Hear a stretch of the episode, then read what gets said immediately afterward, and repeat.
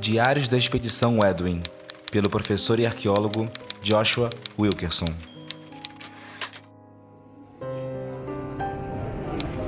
Quinze de maio de 1932.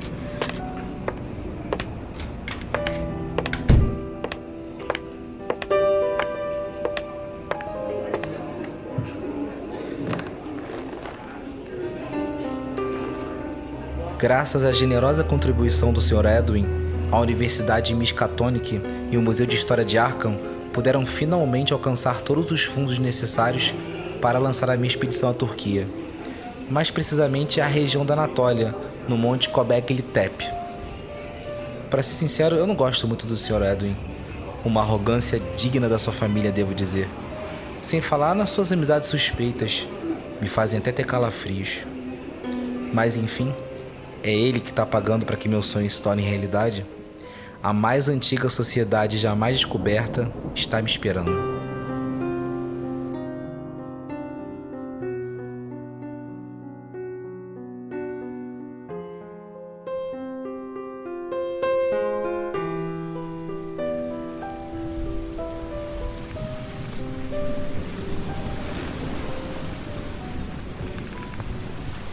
Vinte e sete de maio de 1932. Eu realmente acreditei que ficaria feliz em sair dos Estados Unidos e ir para longe de toda aquela crise, mas eu mal posso descrever o quão horrível está sendo viajar nesse maldito navio.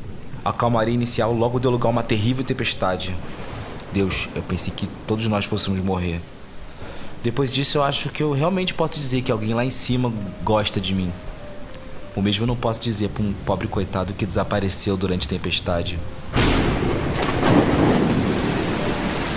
Provavelmente ele foi engolido pelas ondas que lavaram o convés. Que os anjos tenham recebido bem a sua alma.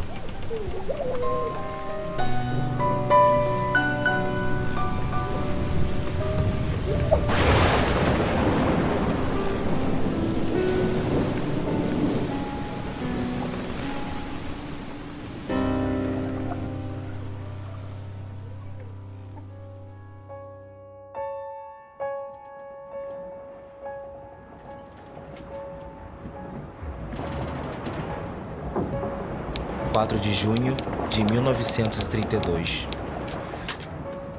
Coisas estranhas têm acontecido no navio.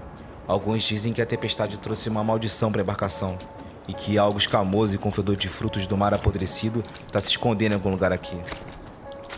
Esses ignorantes lobos do mar vão acabar amedrontando a minha equipe de escavação com essas histórias de fantasmas. Mas eu tenho que confessar que realmente eu tô um pouco assustado também. Eu tenho tido uns pesadelos não que eu me lembre deles, mas eu sei que são pesadelos. Afinal, eu acordo todo assustado de noite, a cama encharcada de suor.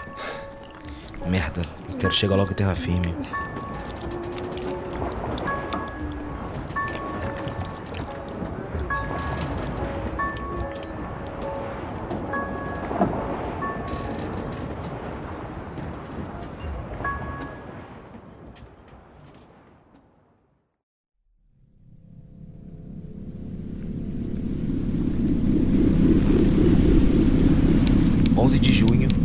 1932. O Edwin tá mais estranho que o habitual. Ele fica resmungando pelos cantos e na noite passada eu ouvi ele dando uns berros de madrugada. Por falar nisso, eu ouvi uns barulhos de disparo algumas noites atrás. Mas eu não tenho certeza, talvez tenham sido só trovões. Mas tem uma coisa que tá me incomodando muito mais do que isso tudo. Parece que tem muito menos gente no navio do que quando nós embarcamos lá nos Estados Unidos. Onde essas pessoas foram parar?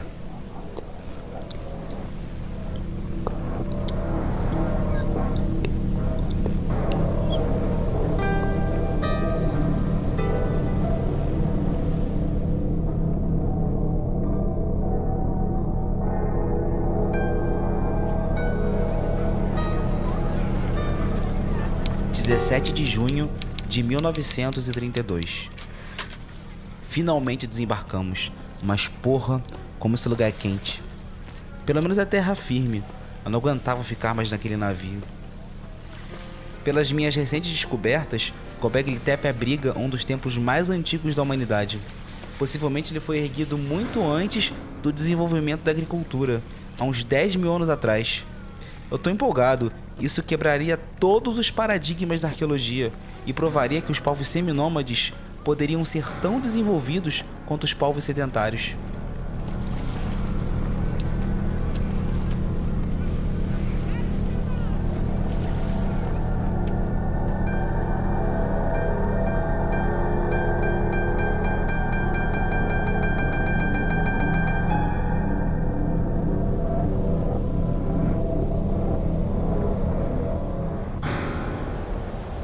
2 de julho de 1932.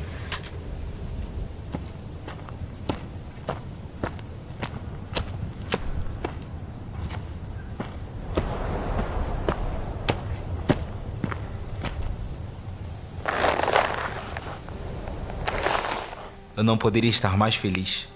Após alguns dias de escavação, encontramos o primeiro círculo de paredes do templo é magnífico, é simplesmente magnífico. Apesar disso, tem uma coisa que me incomodou. Os nossos guias dizem para nos apressarmos e que não deveríamos estar cavando aquilo que foi sepultado. Alguma lenda local falando que os deuses pagãos, anteriores ao próprio Islã e ao cristianismo, construíram aquele local e que são demoníacos. É claro, como homem da ciência, eu não vou zombar da criança alheia. Ainda mais de uma gente tão atrasada como essa. Mas quando eu voltar à universidade, isso vai gerar umas boas gargalhadas.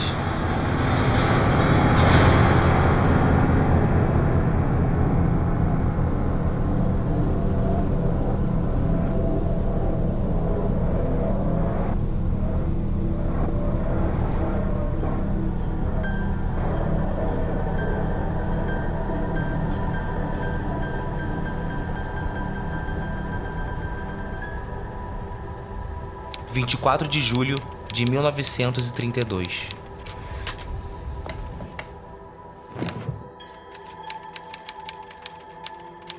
Cavamos tão profundamente ao longo dessas semanas que eu nem posso acreditar que estejamos progredindo tão rápido.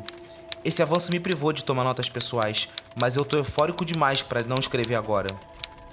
Nós descobrimos vasos de cerâmica, armas de ferro, ossos humanos gravações na pedra que não se parece com nenhum tipo de escrita já conhecida. Eu sei, isso tudo é fascinante pela quebra de paradigmas, mas o que realmente me enche os olhos é o pequeno ídolo de barro cozido que eu encontrei. Eu não mostrei a estátua para mais ninguém. Não sei bem o motivo, mas quero estudá-la com mais cuidado antes de mostrá-la aos outros. Nesse exato momento, eu tô diante dele. Meu coração bate mais forte só de pousar os olhos em todos esses detalhes. Ele possui um pouco mais de 30 centímetros de altura e uns 20 de largura. Pesa bem mais do que parece. Deve ser alguma divindade provida do mar. Tem muitos traços que lembram moluscos, algo do tipo, não sei ao certo. Ele parece agarrar uma esfera e está sentado sobre os joelhos como se estivesse se alimentando dela. O mais surpreendente dessa esfera é o fato dela ter contornos desenhados em sua superfície que lembram muito o norte da África. É quase como que esse povo tivesse a noção cartográfica dos continentes. As mãos da criatura são grandes e desproporcionais para o corpo. Tem dedos bulbosos nas pontas e bem finos na base. Não tem olhos, mas há cortes transversais do que parece ser o pescoço. Ele possui detalhes que lembram nadadeiras de peixe ou pés anfíbios. Isso é muito intrigante porque tem muitas referências ao oceano, mas esse local é muito distante do mar. E mesmo há 10 mil anos atrás, isso aqui já era um deserto escaldante.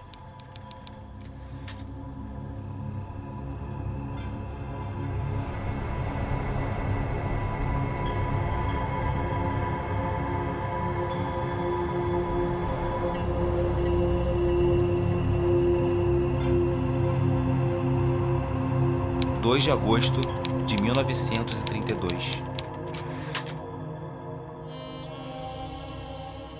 Aquele infeliz do Edwin, ele tirou o ídolo de mim. Eu tentei argumentar com ele, dizendo que aquilo era um achado importantíssimo para a humanidade, mas parece que ele é surdo. Sabe o que ele me falou? Que ele quer acrescentar aquela peça de valor inestimável à sua coleção pessoal. É um idiota mesmo. Eu não tinha mostrado o ídolo para mais ninguém. Como ele descobriu que eu estava escondendo? Não importa agora. Ele vai ter que me devolver o ídolo, nem que seja força. Não tô nem mais aí pro dinheiro dele. O cano desse revólver me dá muito mais segurança. Eu vou fazer isso pelo bem da história.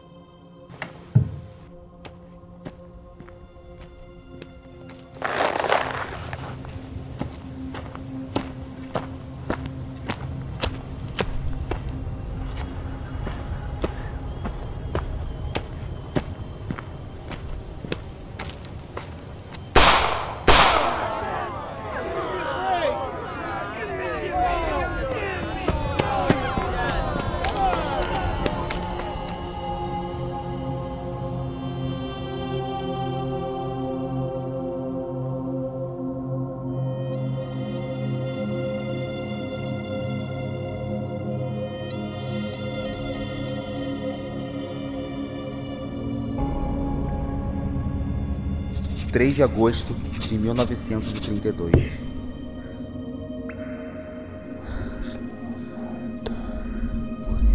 Eu me refugiei dentro do templo depois que eu dei um tiro contra a testa daquele Mauricinho Snob.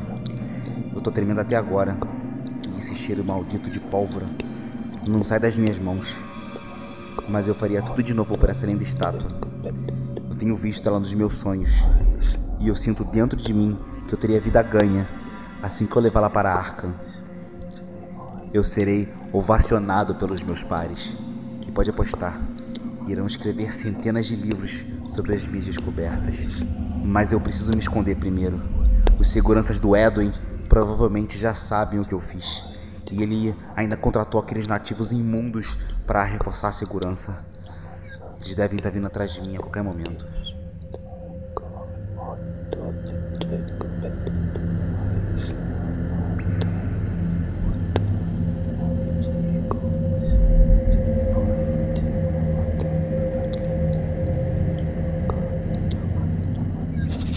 5 de agosto de 1932.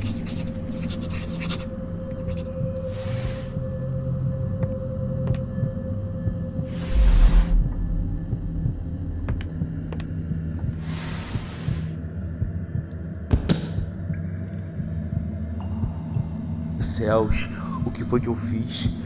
Eu tô enlouquecendo. Eu a matei. Eu juro que eu não queria. A Lisa estava apenas ali pobre estava só me chamando. Eu sei, ela nunca me faria mal, mas mesmo assim eu fui para cima dela e ouvi aquela voz ecoando na minha mente dizendo: Pisa, pisa com mais força, pisa. Meu Senhor Jesus Cristo, onde eu estou? Eu sei, foi aquele ídolo que fez isso. Ele é amaldiçoado. Os nativos, eles tinham razão. Um Deus diabólico. Ele está brincando com a minha mente. Eu preciso de água. Eu tô num nível do templo que eu nunca tinha entrado antes. Não sei mais onde é a saída.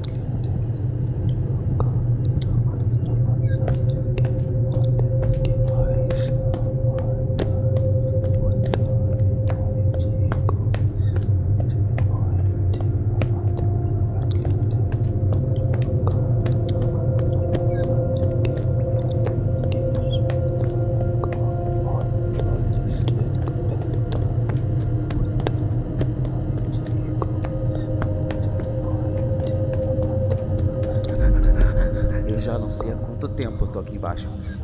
Esses são os meus momentos finais, eu sei. Eu não consigo mais chorar. Eu não consigo nem mais gritar. O ídolo, ele tá na minha bolsa. Eu sei, eu sinto ele vibrar como se como se respirasse. Eles estão vindo. Eles estão vindo me buscar, buscar o ídolo e a mim. Não, não é possível. Eu consigo ouvir a voz do Edwin dando ordens para os homens deles me procurar. Eu escuto os passos deles aqui na minha cabeça. Mas eu dei um tiro a queimar-roupa naquele filho da puta. Não é possível. Ele morreu, eu tenho certeza. Tenho certeza. Deus. Eu não sei nem mais se eu realmente dei um tiro nele. Eu não sei de mais nada. Eu estou ficando louco.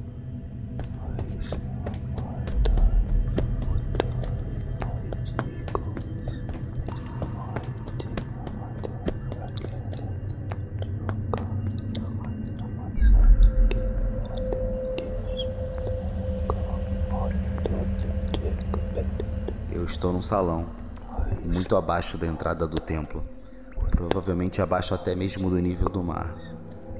Meus sapatos há muito tempo se rasgaram. Meus pés sangram de tanto caminhar nessa pedra.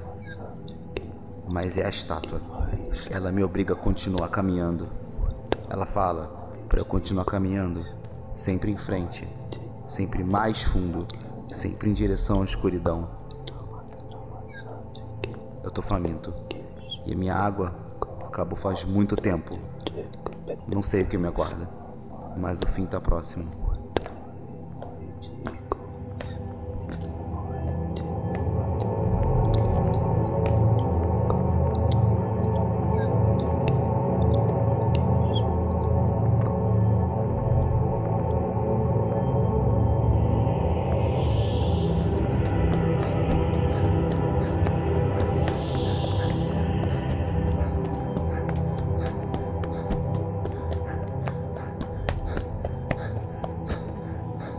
Tenho palavras para descrever o que eu vi.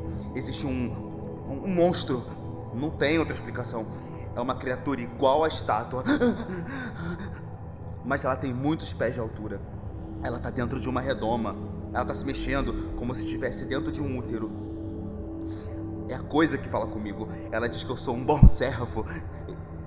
Eu sou um bom servo. Eu joguei a estátua fora, mas agora os meus ouvidos sangram. Eu tive me arrastando para longe daquele lugar por horas, mas agora olho para trás, parece que eu não dei nenhum passo. Senhor, Deus me ajuda.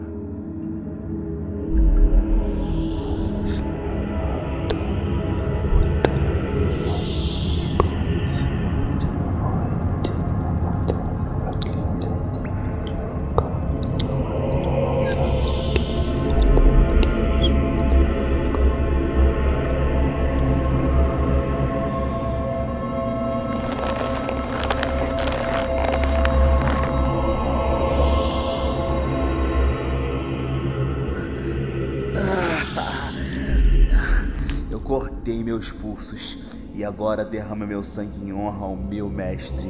Eles correm em sua direção vermelha e quente. Mas logo ele irá dar fim ao meu sofrimento. Ele irá se libertar de seu cárcere e consumirá esse mundo fraco. Ya ya kizalak, ya ya kizalak, ya ya kizalak. Ya ya Kislak, ya ya Kislak.